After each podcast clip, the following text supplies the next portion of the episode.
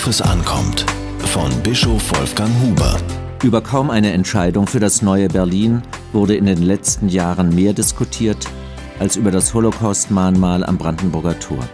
Doch bei allem Streit über dessen Gestaltung war klar, unsere Stadt brauchte einen Ort für das Gedenken an die Opfer der nationalsozialistischen Gewaltverbrechen.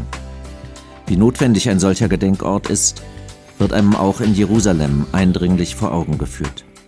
In diesen Tagen bin ich dort mit einer großen Delegation der evangelischen Kirche in Deutschland zu Gast. Den ersten Vormittag verbrachten wir in Yad Vashem, der Gedenkstätte für die Opfer des Holocaust. Dieses Museum enthält erschütternde Dokumente für das Leiden der Juden in Europa.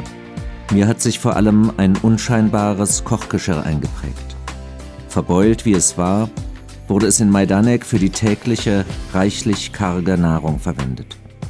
Sein Bild gehört für mich zusammen mit einem Kunstwerk, das in Berlin in der Matthäuskirche am Kulturforum zu sehen ist. Der russische Künstler Vadim Sidur hat es gestaltet. Einen Eimer hat er so verbeult, dass die Züge des leidenden Christus zu erkennen sind. Nun sehe ich beides zusammen. Den leidenden Christus von Sidur und das armselige Kochgeschirr verfolgter Juden in Majdanek.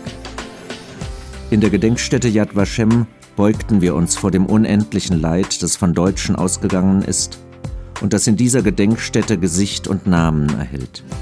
Wer sich dem aussetzt, erkennt zugleich die Aufgabe, dass sich etwas derartiges nie wiederholt. Zugleich verpflichtet diese Erinnerung zum deutlichen Protest gegen die Stimmen, die den Völkermord am europäischen Judentum leugnen wollen. Die Äußerungen des iranischen Präsidenten Ahmadinejad sind ein erschreckendes Beispiel dafür.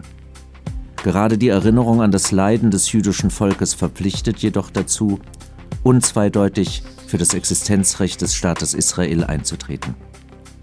Ebenso wichtig ist es, für Frieden und Versöhnung zwischen Israelis und Palästinensern zu werben. Das Misstrauen, das zwischen ihnen herrscht, ist groß.